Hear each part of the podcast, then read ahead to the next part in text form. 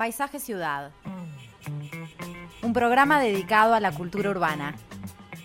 Conduce Malena Rodríguez. Participa William Ray Ashfield. Es una realización de BMR Productora Cultural.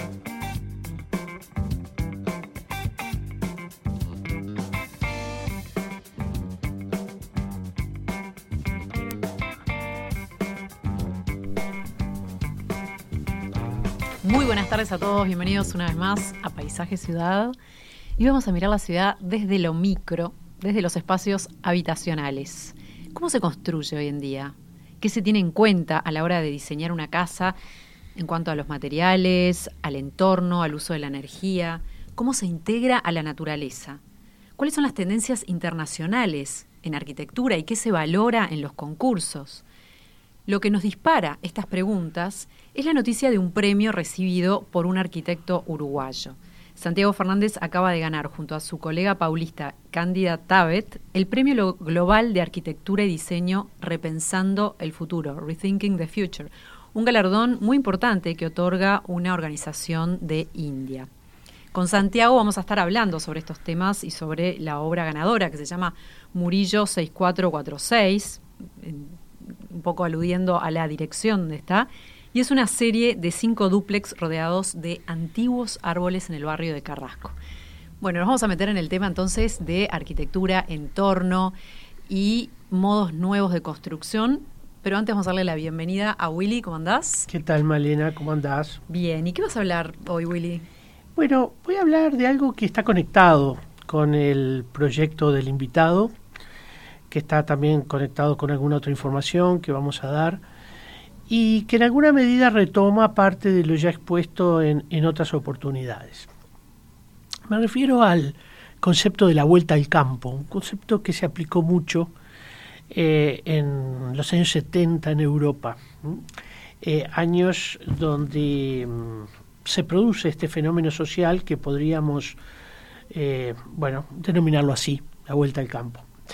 Muchos pobladores de la ciudad, sobre todo en aquella década, se planteaban la posibilidad de abandonar los espacios urbanos sobrecargados de tráfico, de dióxido de carbono en el aire, de contaminación sonora y tantos otros argumentos que iban desde los exagerados tiempos para el traslado al trabajo o la pérdida de intimidad en la vivienda colectiva y sobre todo el bajo contacto con el mundo verde de la naturaleza.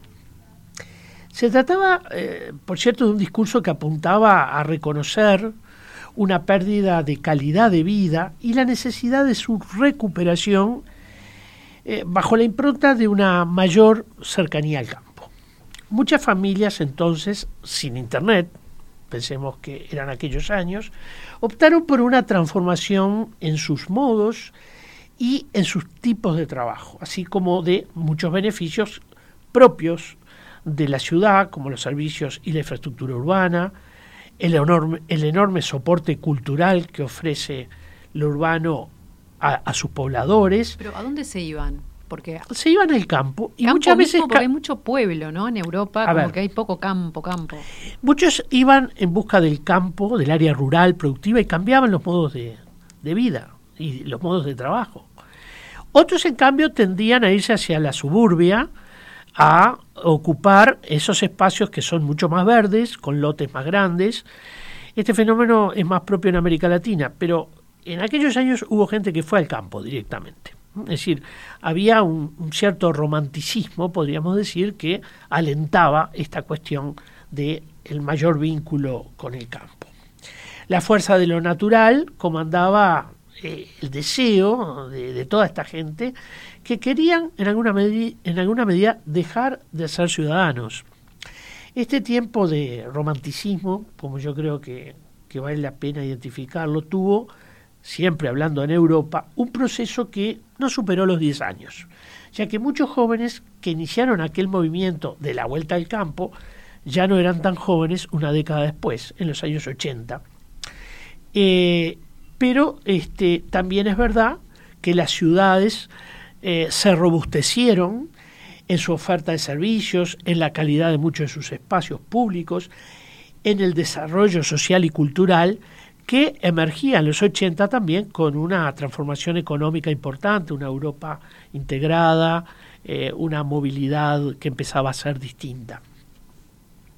En alguna medida la ciudad, podríamos decir, es un hecho irreversible en materia de crecimiento. Nosotros podemos identificar a lo largo de la historia que la ciudad crece y crece y crece. ¿eh? En las geórgicas de, Virgilio, eh, bueno, Virgilio escribe ese texto en el mundo antiguo romano para justamente para establecer una apología del campo y bajo la preocupación de que eh, los terratenientes se están yendo a vivir a la ciudad, administran el campo desde lejos. Pero la ciudad también, es verdad, eh, fue, va incorporando muchos de los deseos que eh, mucha gente puede tener por el campo.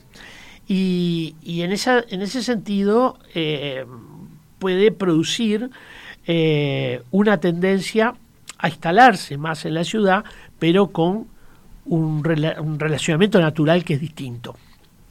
La ciudad ha sido siempre, podríamos decir, un espacio proteico, cambiante, que ha incorporado múltiples rostros este, a lo largo del tiempo. La fuerza de los discursos ambientalistas y la toma de conciencia acerca de procesos dramáticos como son, por ejemplo, las emisiones de gases de efecto invernadero y el cambio climático, que no solo, digamos, tienen su origen en la ciudad, ¿no?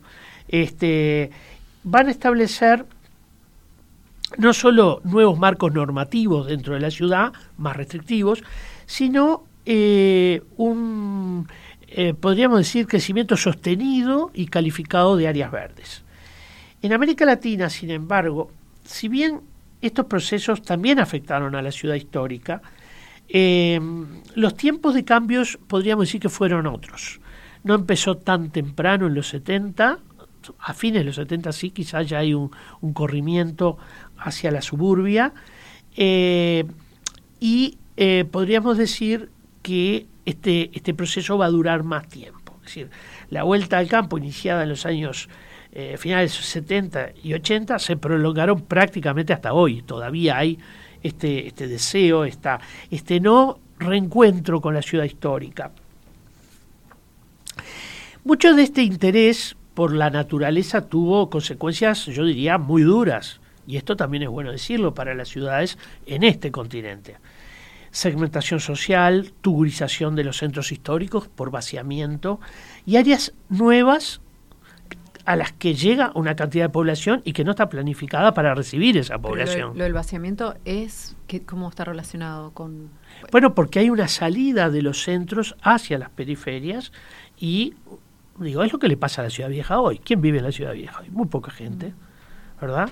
En otras ciudades latinoamericanas se da un proceso no exactamente igual, hay una ocupación de facto de esas zonas y por lo tanto hay una tugurización. Estoy pensando en Carrasco, por ejemplo, que es el lugar donde vamos a estar hablando hoy por este por este proyecto ganador. Pero Carrasco no es de los afectados, por lo menos hasta hace muy poco, claro. Una, una situación de que mucha gente se está yendo o y, no es porque se están yendo al campo, es porque, no, sé, justamente están cambiando las, las formas de asociarse colectivamente en la vivienda, aparece la vivienda de altura, con más seguridad, ahí hay problemas claros de seguridad en Carrasco, ¿no? hay un vaciamiento, ya lo hemos dicho, muy grande de muchísimas casas, este, pero eh, digamos que ese no es exactamente el proceso histórico, el proceso histórico es un fenómeno más reciente. Bueno, eh, es verdad que algunas experiencias correctivas en la ciudad latinoamericana podemos descubrirlas ya desde muy temprano. Pensemos, por ejemplo, Curitiba, que fue señera en los años 90 por sus acciones y sus normativas de recuperación ambiental. El caso de Medellín, que puso también interesantes cambios sociales basados en la valoración y rehabilitación del ámbito público y de edificios públicos, pero con alta socialización cultural o de Buenos Aires y Santiago, que también supieron calificar eh, grandes y nuevas áreas eh, parquilladas. Esto me parece que es interesante. Yo creo que Buenos Aires todavía tiene un núcleo duro en el centro que, es muy fuerte, más allá de que también ha sufrido los procesos más propios de, de Latinoamérica. Pero es en los barrios residenciales, quizás más alejados de la ciudad y calificados también, eh, donde se registran propuestas novedosas en, muchas ciudades latinoamericanas. En parte porque esos territorios tardíamente colonizados tienen buena culpa de los procesos que se han dado. La buena apuesta del verde asociado a la arquitectura eh, puede ser un camino eh, para cambiar aquella idea de la vuelta al campo y empezar a reconocer que hay un campo en la vuelta, es decir, en la misma ciudad. Qué bueno, Willy, lo que hablaste del campo, ese de, la ida al campo eh, en otras épocas, que creo que ahora está tan vigente, porque en tiempos de pandemia mucha gente está viviendo eh, en las afueras, en balnearios, en el campo. O sea, con esto de que bueno hay mucho más teletrabajo, está cambiando la forma de habitar la ciudad. Esto, evidentemente, que va a traer un cambio que todavía no sabemos bien cuál va a ser, pero nos estamos acostumbrando a otra vida, ¿no? Pero con seguridad no será un cambio definitivo. Eh, Montevideo, por, no irnos lejos, es una ciudad que vivió, pensemos en la fiebre amarilla en 1857, donde la gente se fue para Santa Lucía, para salió corriendo de la ciudad. El cuadro de Blanes, la fiebre amarilla, que sucede en Buenos Aires, pero donde el proceso fue igual, muestra cómo detrás de esa habitación, la casa que está enfrente, está cerrada, ya no vive nadie. Es decir, eh, hay tiempos como los de pandemia que tienden a fortalecer la idea de ir hacia el campo.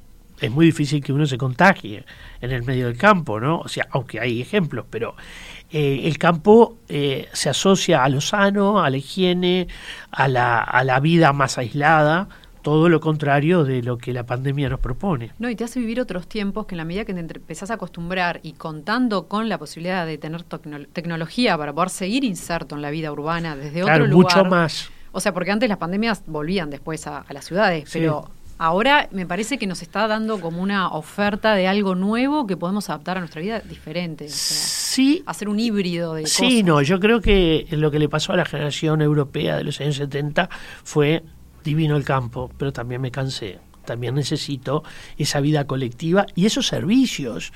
Eh, pensemos en, la riqueza cultural de la ciudad. ¿no? Eh, es, verdad también que Internet aporta parte de ello, pero hay espectáculos que no son sustituibles. ¿eh? Una ópera por Internet no es una ópera propiamente. Este, entonces, ahí hay un, un tema que yo creo que igualmente vamos a tener ciclos, ciclos de, de nuevas salidas al campo y de nuevos retornos a la ciudad. Bien, bueno, ya está con nosotros Santiago Fernández y vamos a conversar con él sobre estos temas y sobre la hora ganadora después del corte. Nos pueden mandar mensajes al 091-525252 y seguirnos también en nuestras redes, en Instagram, Paisaje Ciudad Radio o en Facebook, Paisaje Ciudad. Y acuérdense que pueden bajar la app. Es una pavada por bajar data, por esa aplicación bajan eh, Radio Mundo y es mucho más fácil para escuchar en el celular, para Android y para iPhone. Nos encontramos en unos minutos.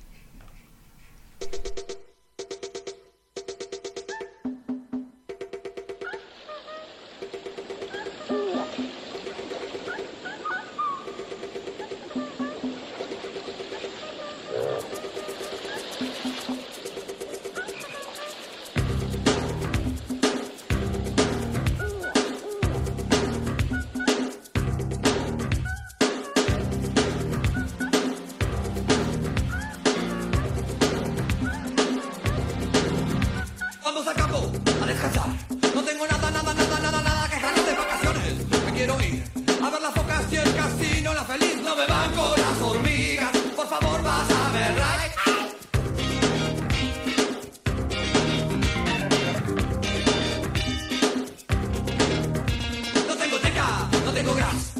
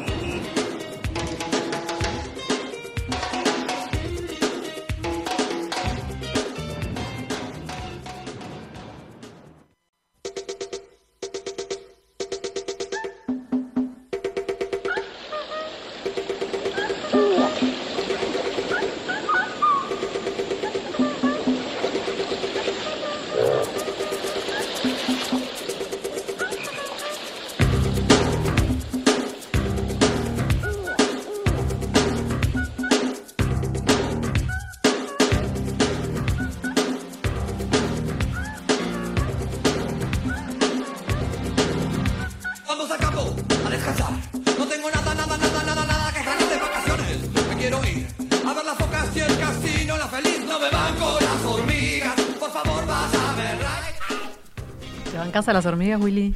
Eh, las hormigas las banco bastante, las moscas no las banco nada. Las hormigas son como respetables, ¿no? Uno las ve trabajando día y noche. Igual trato de sacármelas de arriba, pero, pero no me molestan tanto.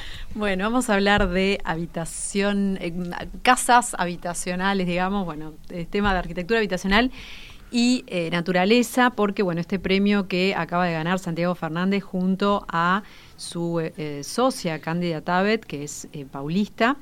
Vamos a presentar a Santiago, que bueno, él es arquitecto formado en Laudelar en 2005, cursó varios talleres, eh, talleres de proyecto en facultad con Otero y Comerci, de urbanismo con Jimmy Sprechman. Eh, estuvo trabajando en, en, San Pablo con Cándida Tabet, eh, a quien considera una de sus grandes mentoras, aparte de Marcelo Daglio. Bienvenido y felicitaciones. Gracias, Mari. Buenas tardes. Bueno, el premio Repensando el Futuro es un premio este, que tiene que ver con, se llama eh, Global Architecture and Design Awards, que es eh, el décimo año este, que se organiza, es parte de un programa anual cuyo objetivo es identificar y promover trabajos destacados en el campo de la arquitectura y el diseño en todo el mundo. Tiene un jurado integrado por arquitectos, por diseñadores, paisajistas, que analizan en New Delhi los distintos proyectos que se presentan y bueno, en algunas hay varias categorías premiadas. ¿Ustedes ganaron en qué categoría? Bueno, ganamos en la categoría residencial de housing hasta cinco pisos, que comprende vivienda, digamos, colectiva. Un... Aunque tenían menos de cinco pisos. Sí, hasta, dos. claro, era hasta. Yo pienso que es interesante ese punto que levanta Willy porque competimos en una categoría que de alguna manera nos superaba en escala y, y nada, este, o sea que quedamos contentísimos con el premio justamente en ese aspecto, porque hicimos unas casas pequeñas, si bien tienen 200 metros cuadrados, este, y la categoría es bien superior. Y es un concurso, eh, en este caso el premio es eh, una obra construida, entonces eso también este, es un aliciente, ¿verdad? Y sí, bueno, el, nosotros el premio, la verdad que lo sentimos como un premio al equipo de trabajo, que tuvimos un equipo eh, buenísimo de, de contratos carpinteros, herreros, bueno, aluminio, la parte de pisos, y todos que la verdad que entendieron que estábamos haciendo un proyecto distinto y fue un proyecto muy exigente a nivel de detalle. Eh, pensamos mucho en todos los detalles, una vez, otra vez, hasta, hasta conformarnos con lo que queríamos. Así que es, es un premio para el equipo de trabajo, sinceramente lo vemos así. Sí, es un proyecto incluso que yo lo veo y digo, si realmente no sucede eso que decís, es decir, la buena, no solo dirección, sino buena participación de los gremios, eh, por ejemplo, de los carpinteros o el de los herreros, esa, esta es una arquitectura que puede no lucir nada, porque eh, luce sobre todo en la buena integración de proyecto con obra. Pero muchas veces podemos ver un buen proyecto y sin embargo, este, en este caso donde la calidad tiene que, que verse justamente en, en todo, ¿no? En, en, el encuentro de la carpintería con la herrería, de bueno, eso es fundamental. Bueno, este es el problema del, del minimalismo, ¿sí? El minimalismo claro. es, y, y, a mí me gusta, pero exige un detalle muy fuerte, muy cuidado, sobre todo porque tú puedes dibujar un detalle de varias formas, pero luego tenés que controlar el detalle y que se ejecute bien y que después aparezca bien. Y, y, y, y, es muy particular lo que pasaba con las casas, que es muy, es, es, muy divertido de contar, porque ¿qué pasa? Empezamos con una primera casa, ¿sí? Y como eran cinco iguales, cuando estábamos en obra, te, era la típica, ¿no? Eh, bueno, en la que viene lo hacemos bien. Y digo, no, sí, tienen que dar las cinco perfectas. Y, y bueno, en eso también lo pudimos lograr, este, pero siempre trabajando en equipo y intentando, teniendo mucha paciencia y, y, y, que todos entendieran que estábamos haciendo algo diferente. Esa parte mm, llevó un tiempo, pero pienso que el, el premio nos da ese como espaldarazo, ¿no? Sentirnos que el, el trabajo, que es un poco a veces te cansa, eh, y es continuo, no, no le puedes aflojar, tenés que mantener, tenés que ser tenaz eh, durante dos años, que fue la obra, para llegar a este resultado. Y, siempre agradecer a todos los que trabajaron, los que colaboraron, este, que fueron muchos, y nombrarlos sería muy difícil, pues son muchos, por ejemplo, Herrero subieron tres distintos. Entonces, nada, es eso, es como súper gratificante el premio. Para poder ubicar al oyente, ¿no? Estamos hablando de una, una obra que implicó, como decías, cinco casas en un predio grande en Carrasco, en la calle Murillo, que eh, tenían ciertas particularidades que ustedes buscaron respetar y que de alguna manera le dieron identidad al proyecto, ¿no? Porque ustedes lo pensaron, todo este proyecto de cara al, al concurso, lo pensaron... Bueno, mira, la premisa era mm, hacer un housing, no sabíamos si había que hacer ¿A qué le llaman un housing? ¿Cómo? Necesitamos Ah, perdón, bajar los, perdón, los conceptos. Perdón, housing te viene a explico. Housing viene a ser eh, casas que, que- que comparten espacios comunes. Básicamente es eso. Es en condominio En un, único sería. padrón, en un único padrón, más de, más, de un, más de dos unidades o más de tres unidades. Porque lo que estábamos buscando era siempre más de cuatro por un tema de la seguridad. Para justo que hablaba Willy más temprano, de, de por qué Carrasco se ha ido yendo la gente por un tema de seguridad. Entonces queríamos apostar a Carrasco eh, como, como barrio ya consolidado, muy lindo, con árboles de muchos años, cientos de años. Y, y bueno, hicimos ese, ese emprendimiento para, para lograr eso, lograr tener un lugar ameno y seguro. Y, y el, el espacio ya contaba con varios árboles, ¿verdad?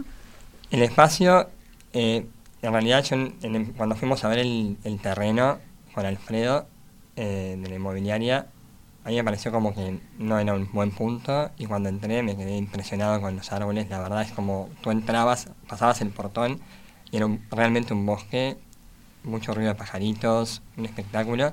Aparte fuimos en otoño a verlo, me acuerdo. Y entonces estaba ese liquidámbar ya rojo, eh, veías los robles que estaban cayendo las hojas. Era, entonces yo lo primero que pensé era en hacer casas en, en como sale en el, en el escrito del, del artículo del premio, casas en el bosque. Y, y bueno, queríamos eso. Y, entonces lo primero que hicimos fue relevar árbol por árbol, ¿no? A donde quedaban. Y, y entonces decidimos poner cada casa con su árbol y, y eso nos, nos llevó a empezar a girar las casas. Porque no es fácil construir, ¿no? Con raíces ahí este, en la vuelta. Bueno, fueron varias consultas con, el paisa- con la paisajista, varias preguntas. este, ¿Quién fue la paisajista? Rosario Algorta. Y, y después otro personaje también, el Gaucho Pereira, que fue un, así, fue como una guía de, de todo el proceso para, para tomar las decisiones de, de a cuánto nos podíamos acercar a cada árbol, según el tipo de raíces y tal. Y nada, y la verdad creo que el resultado, con mucho esfuerzo, lo pudimos lograr. Y además a- im- implica un, un esfuerzo grande en el proceso de obra de cuidar los árboles. Esa fue otra, otra condición que tuvimos que mantener siempre de forma tenaz. Son casas diferentes, son casas iguales pero que parecen diferentes. Eso fue algo que, que destacaron, ¿no? En- Bueno, a mí me da mucho miedo, es lo que decís vos, es tal cual, me da mucho miedo girar las casas al principio cuando empezamos a hacer las primeras líneas de proyecto, por el tema de que cuando tú empiezas a girar las casas, una empieza a mirar a la otra. Pero estaban los árboles y ayudan mucho para generar privacidad, para generar sombras. Y, y nada, y también lo que hicimos fue empezar a girarlas, a probar y, y empe- empezamos a hacer la, la maqueta virtual, digamos, y empezó a quedar bueno y, luego tuvimos un... Querían también hablar un poco de, de que fue un intercambio muy positivo con la Comisión de Carrasco en el sentido de, de permitirnos llegar a ciertos bordes que, que, que están un poquito más, más de, lo, de la norma por, por el respeto que tuvimos por los árboles. Entonces fue un intercambio muy, muy bueno con comisión y con la unidad de protección del patrimonio. Porque creo que entendieron del, del primer momento que hicimos la primera propuesta, entendieron que era algo distinto y bueno, y, y entramos en todo el proceso que es la que es entrar en el proceso de tolerancia, que lleva un tiempo, y lo aprobamos y ahí, bueno, ahí es donde arranca todo el, Eso es importante y creo que hay que destacarlo. Y cuando lo destaco, quisiera que las comisiones especiales permanentes lo, lo afirmaran y tuvieran más soltura para tomar decisiones. Yo creo que está bien eso que sucedió. Muchas veces la, la dureza de las normas eh, nos obliga a hacer proyectos malos. Entonces, esto es importante tener en cuenta. La capacidad del decisor de dar las libertades necesarias, razonables y que sepa negociar. ¿no? Si estoy dejando árboles que son valiosos y que no tengo por qué dejarlos por la norma, este, la norma también es verdad que protege mucho los árboles, pero que hay un esfuerzo proyectual. Bueno, eh, ¿dónde está cediendo verdad la institución en aras de, un, de, un, de una mejor calidad de arquitectura, calidad ambiental y calidad urbana, por supuesto? ¿no? Bueno, lo que decís es, perfecto, te agradezco. El, la realidad es que el, lo que planteamos en primer momento con Cándida en la comisión fue mm, mejorar el, el predio en sí mismo porque nosotros lo que le explicábamos era que la casa existente estaba implantada de una forma muy pegada al retiro lateral, ¿sí? Entonces estaba desperdiciando leer el, el conjunto de ese bosque como un continuo, se estaba como cortando, ¿sí? Entonces lo que queríamos era lograr que todo ese verde diera la vuelta a, todo el predio, que era muy grande. Y esa fue nuestra justificación, decir, bueno, nos dejan avanzar un cachito hacia los laterales, porque si no era imposible, y nosotros le vamos a mostrar que va a quedar mucho más interesante lo nuevo que lo existente. Y de hecho, la construcción nueva ocupa menos metros cuadrados que la casa que estaba en planta baja. ¿sí? Entonces, de alguna manera, disminuimos el factor de ocupación del suelo. Claro, hay más terreno libre. Eh, claro. Y, y además, otra cosa que la verdad que ningún ningún especulador lo haría, ¿no? Es, tú haces la cuenta y el terreno tiene 2.612 metros cuadrados. Vos por norma podrías llegar a que te aprueben 9 unidades. Hicimos 5. Entonces, claro, la densidad ayuda mucho porque esos giros te los permite apostar a menor cantidad de unidades y valorizar el proyecto ¿sí? y, no, y, no, y no, no la mayor rentabilidad, que fue lo que explicábamos. Nosotros no queríamos una rentabilidad wow, queríamos un buen proyecto. Fue un proyecto que nos catimó, ¿no? En costos, en, buscar los mejores materiales. Em, bueno, eh, ahí hay una mención aparte a, a Nati, la contadora, muy, muy amiga mía, que nos ayudó mucho en todo el proceso. Este, Sí, la verdad que mm, nos fuimos entusiasmando con, con, la parte de inversión y, fuimos apostando a, a, un proyecto de calidad. Y sí, cuando vas cuando te vas entusiasmando con el proyecto y con, y con las terminaciones, pasa un poco eso. ¿Y cómo fue un poco el criterio en cuanto a los materiales? Porque tiene mucho vidrio, madera, mucho material liviano, ¿no? Como siéndose un poco de la arquitectura, de la construcción más tradicional. Sí, claro, fue una construcción totalmente distinta. Eh, hicimos estructura metálica y...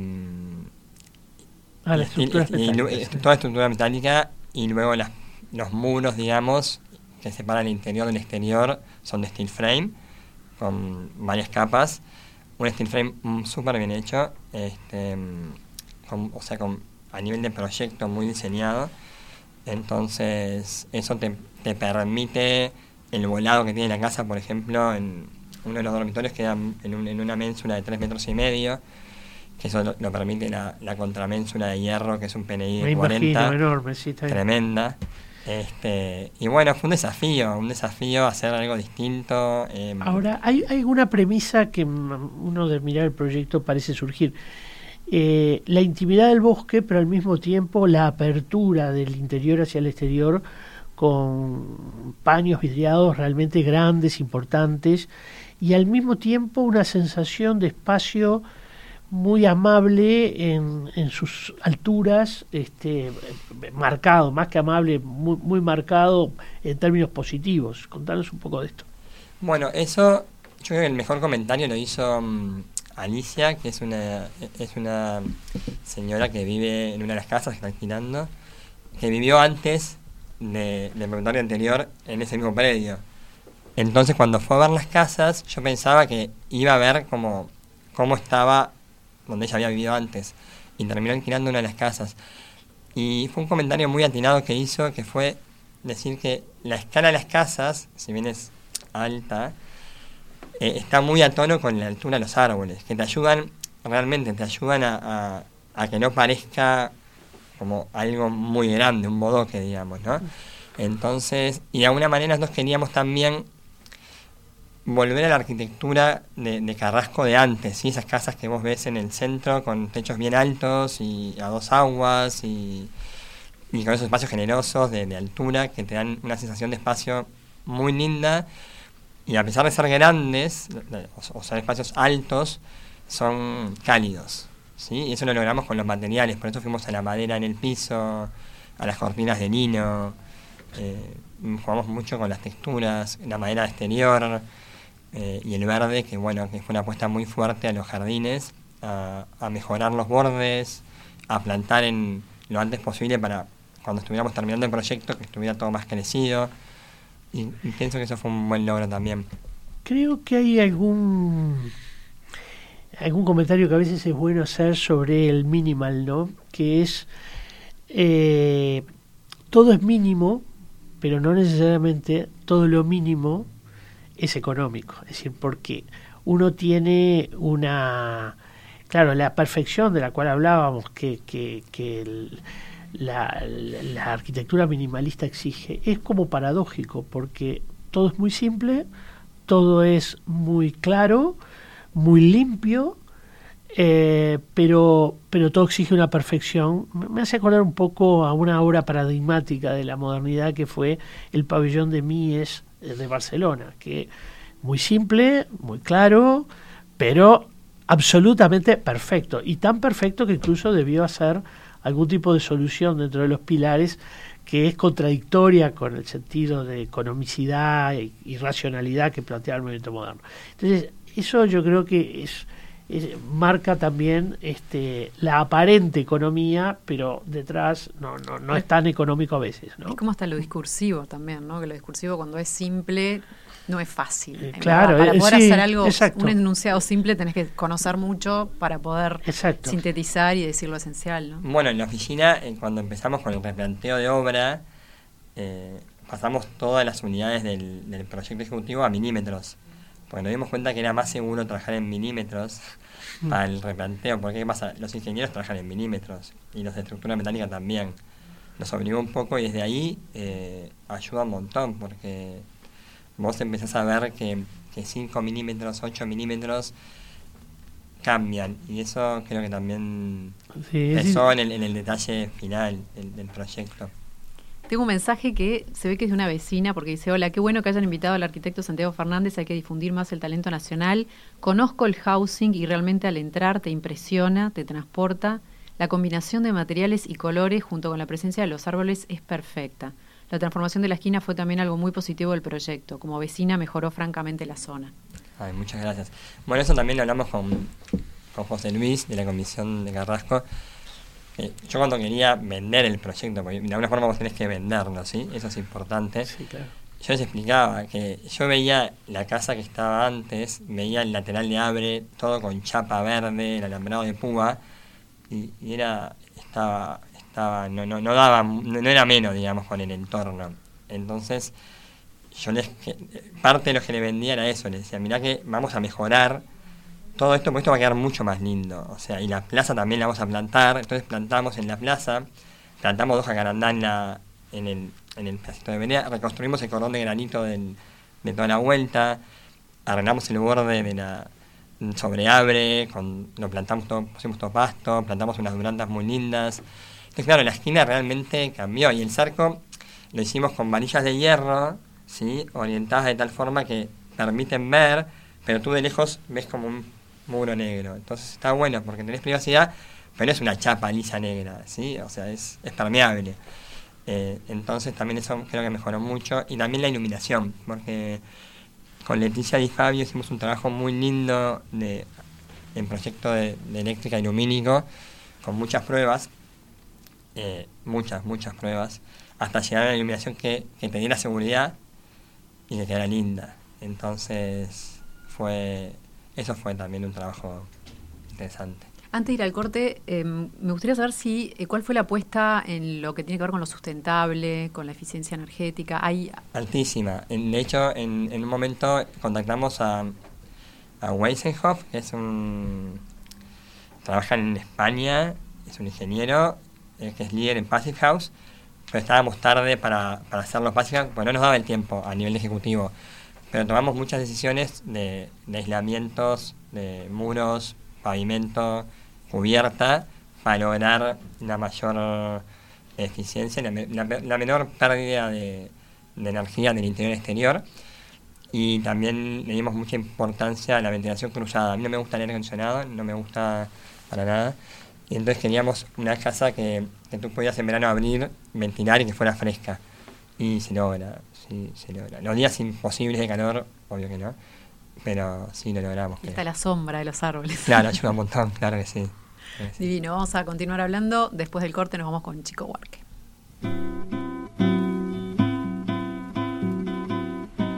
Amó aquella vez como si fuese última.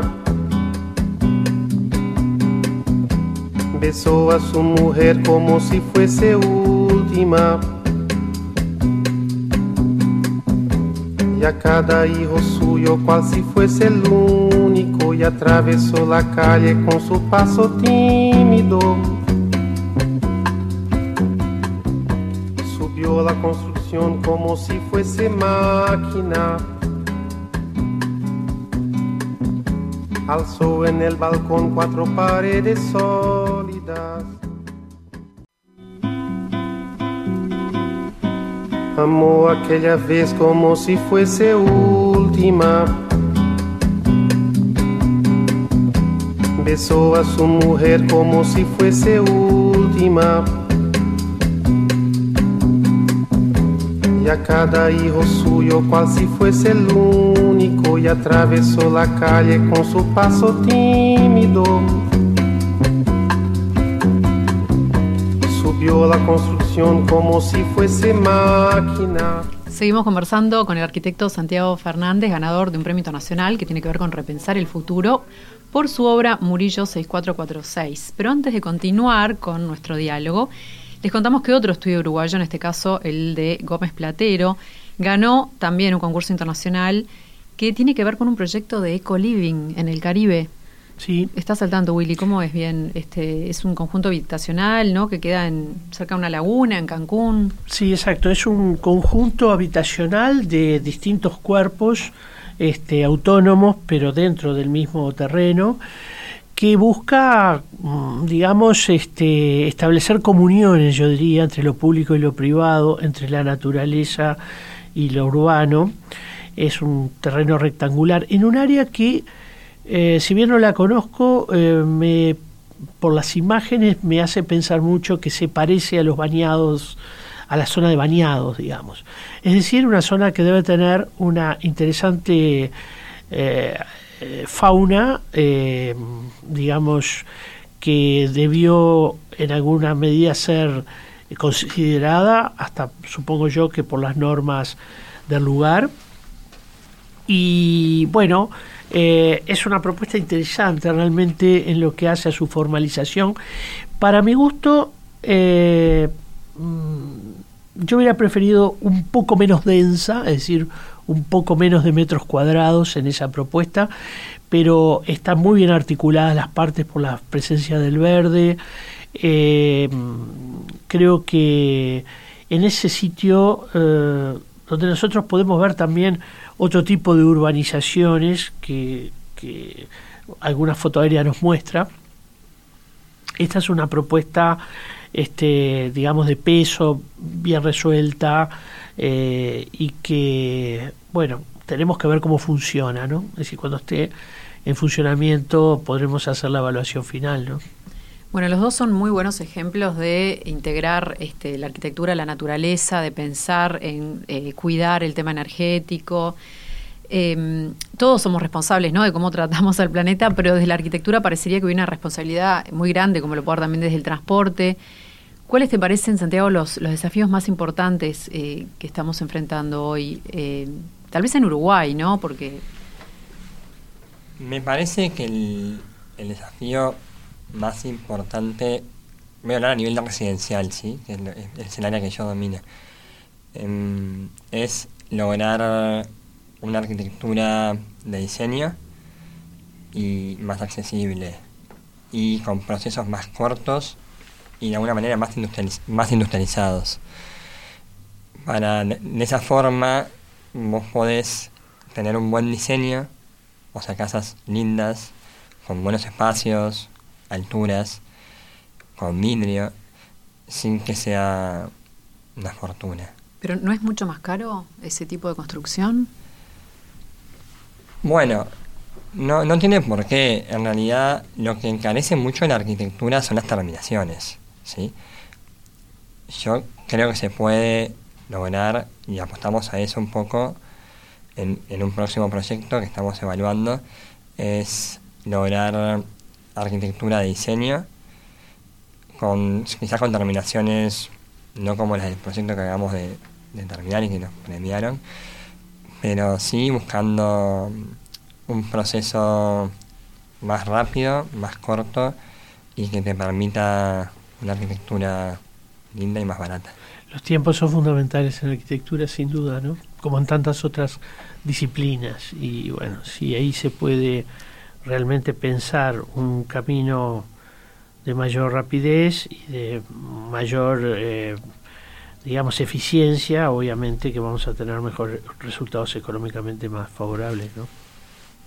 Contanos en qué, en qué estás ahora, qué proyectos se vienen. Bueno, estamos evaluando otro housing ahora mismo, mm, también en Carrasco. ¿Housing es lo mismo que condominio o no? Sí, sería lo mismo. Sí, claro. Em, y estamos en la etapa preliminar dibujando. Creo que este es más sencillo, sinceramente, que el de Murillo, pues Murillo era bastante más complejo. Em, y ¿También en Carrasco, me decís? Sí, claro que a nosotros los proyectos nos llevan un poco más de tiempo, por eso no, no, no agarramos muchos proyectos juntos, porque ponemos dedicamos mucho a los de dibujo, de, de etapa preliminar. ¿Trabajas siempre con tu colega Paulita? ¿Ella está allá? Sí, sí, trabajamos muy bien en equipo, ayuda mucho la tecnología y, y nada, estamos en eso como que pensando y evaluando. ¿Y cómo fue para ti la experiencia de estar un año en San Pablo, trabajando en ese estudio, en un lugar que, que tiene como, no sé, algo muy efervescente en cuanto a arquitectura? Por lo menos a mí me parece que San Pablo me, bueno, es un cambio, es como un clic que haces. Para mí ahí hice un clic realmente Primero porque trabajaba muchas horas, porque me gustaba, apasionada. Y luego porque empezás a, ver la arquitectura, digamos, de, alto nivel, le llaman Alto Padrao, en Brasil, en San Pablo, en Brasil. y la ves de cerca y entendés que, se puede hacer. Le parece un poco el miedo a la, a la arquitectura de diseño, de detalles, de compleja. Eh, es eso lo, el gran valor que tiene estar en un en una zona que tiene, o sea, tan buen nivel de arquitectura como es San Pablo. Los condominios de fuera de San Pablo hay casas que son increíbles y verlas, ver la obra, ver el avance también te, te da mucha seguridad porque haces, haces todo, ¿no? Haces el diseño, después vas a ver la obra, ves cómo queda terminada algunas obras, entonces... ¿Cómo ves a tu generación en la construcción de la nueva arquitectura? A veces es difícil ver a la generación de uno y establecer como una mirada crítica, ¿no? Yo en particular te voy a adelantar que siento que estamos viviendo un mejor momento de arquitectura que hace 30 años atrás. Y, creo que esto tiene que ver con distintas razones, pero me importaba mucho la voz de alguien que tiene la edad justa en un tiempo de producción y con un premio como el que has ganado. Bueno, a mí me parece que mm, estamos bien. El, es una pregunta difícil la que me haces porque de alguna forma tengo que opinar del, del trabajo de colegas. Creo que a veces en, en Uruguay el, el cliente a veces no ayuda mucho, sinceramente. Es, es una opinión personal. Porque no se animan comparto. a... Creo es un tema de costos, pero no se animan a, hacer una arquitectura más parecida a la de Murillo. Entonces, de alguna manera, si la arquitectura está en un buen momento, a mí me gustaría ver, ver, ver una arquitectura más diversa a veces. Me gustaría ir y ver como cosas que no sea tanto tan parecido. Eso tiene que ver evidentemente con la cultura del comitente. El comitente, siempre lo diré, no diría que es tan importante como el arquitecto en el producto final, pero es un factor muy importante. Contanos bien quién es el comitente. Te cuento quién es el comitente, es el cliente, el que encarga Ah, la obra, el que la paga. arquitectónica, no tenemos por qué conocer No, el de el que paga la obra, eh, que muchas veces ha cambiado mucho eso, porque en décadas muy anteriores, como puede ser la primera mitad del siglo XX, el cliente depositaba mucho en el, en el arquitecto la decisión de lo que se iba a hacer. Y por eso fuimos tan avanzados, por eso tuvimos una arquitectura moderna excepcional. Eh, y cuando el cliente empezó a opinar de arquitectura, y no es que no tenga derecho a opinar de arquitectura, pero cuando empezó a determinar cómo quiere, y cuando empieza también a utilizar frases como el arquitecto en realidad me interpretó bastante bien o bastante mal, o, es decir, eh, uno se da cuenta que, que ahí hay quizá un, un lugar equivocado del cliente. El cliente eh, tiene todo el derecho a opinar, pero el, el producto final no puede ser el resultado de una interpretación integral de lo que el cliente quiere. ¿no? Es decir, yo creo que ahí la dimensión eh, creativa del arquitecto tiene que respetarse y, y tiene que asumirse un poco de riesgo también en ese sentido. ¿no? En Buenos Aires quizá el cliente es un poco distinto. Bueno, yo te voy a contar mi experiencia. Yo creo que eso lo, lo hablé con, con Natalia ayer y me pareció súper interesante. Natalia de nuestra producción. Sí, y pienso que el... Yo si me preguntás qué fue lo que más aprendí, tanto con Marcelo como con Candia, fue la humildad frente al cliente. La verdad es como entender que cuando vos ves arquitectos con ese prestigio, que se el esfuerzo que dedican por interpretar al cliente, ahí entendés que, que trabajamos para un cliente, ¿sí? Eso es muy importante, no perderlo de vista nunca. Y capaz que el camino para mí es mi camino, que soy súper insistente a un punto extremo a veces, es intentar convencer al cliente de que Sí, tu vida es la mejor. Y si vos tenés esa, esa capacidad de convencer a un cliente, ahí tu camino está bien. Co- Cuando no, cuando no tenés la capacidad de convencer al cliente, la tenés mucho más difícil, porque se te pueden ocurrir buenas ideas, pero después tenés que tener la capacidad mm, de mostrarlas y hacerle creer al cliente o, o, o estar tan seguro vos de la idea de, de convencerlo. Entonces, creo que el camino es ese. Es, es- y ahí ayudan mucho las tecnologías nuevas. Que cuando me preguntaba sobre las, las nuevas, las nuevas tecnologías- tecnologías constructivas, pienso que mm, si bien es lo que se ve en la arquitectura, también va acompañado de una nueva forma de dibujar a nivel de proyecto. Buenísimo. Bueno, Santiago, la verdad que un placer conocer este proyecto. Me gustaría ir a verlo en vivo. Debe ser muy lindo, pero ya vive gente, ahora es más difícil. No, se puede visitar. ¿Se puede visitar? Sí, claro, está buenísimo. Se puede. Qué lindo. Eh, la verdad que muy bueno porque nos dio para hablar de muchos otros temas. Quedan otros temas pendientes para otros programas, pero bueno, porque por lo menos a mí me, me disparó varios temas. Así que muchísimas gracias, mucha suerte, porque esto seguramente abre otro panorama, este premio. Y nosotros, Willy, nos encontramos en una semana acá. El jueves que viene, Que a tengan, la misma hora, ¿no? A la misma Como hora, siempre. como siempre, pero nos pueden escuchar también a las 21 horas hoy o en la página web este de En Perspectiva, en Paisaje Ciudad están todos los programas para escucharlos cuando estén haciendo otra cosa, se los recomiendo. Nos vemos, que pasen muy bien. Chau, chau. Chau, chau. Chao, gracias. Paisaje Ciudad. Un programa dedicado a la cultura urbana. Conduce Malena Rodríguez. Participa William Ray Ashfield. Todos los jueves a las 14 horas con repetición a las 21. En Radio Mundo 1170 AM.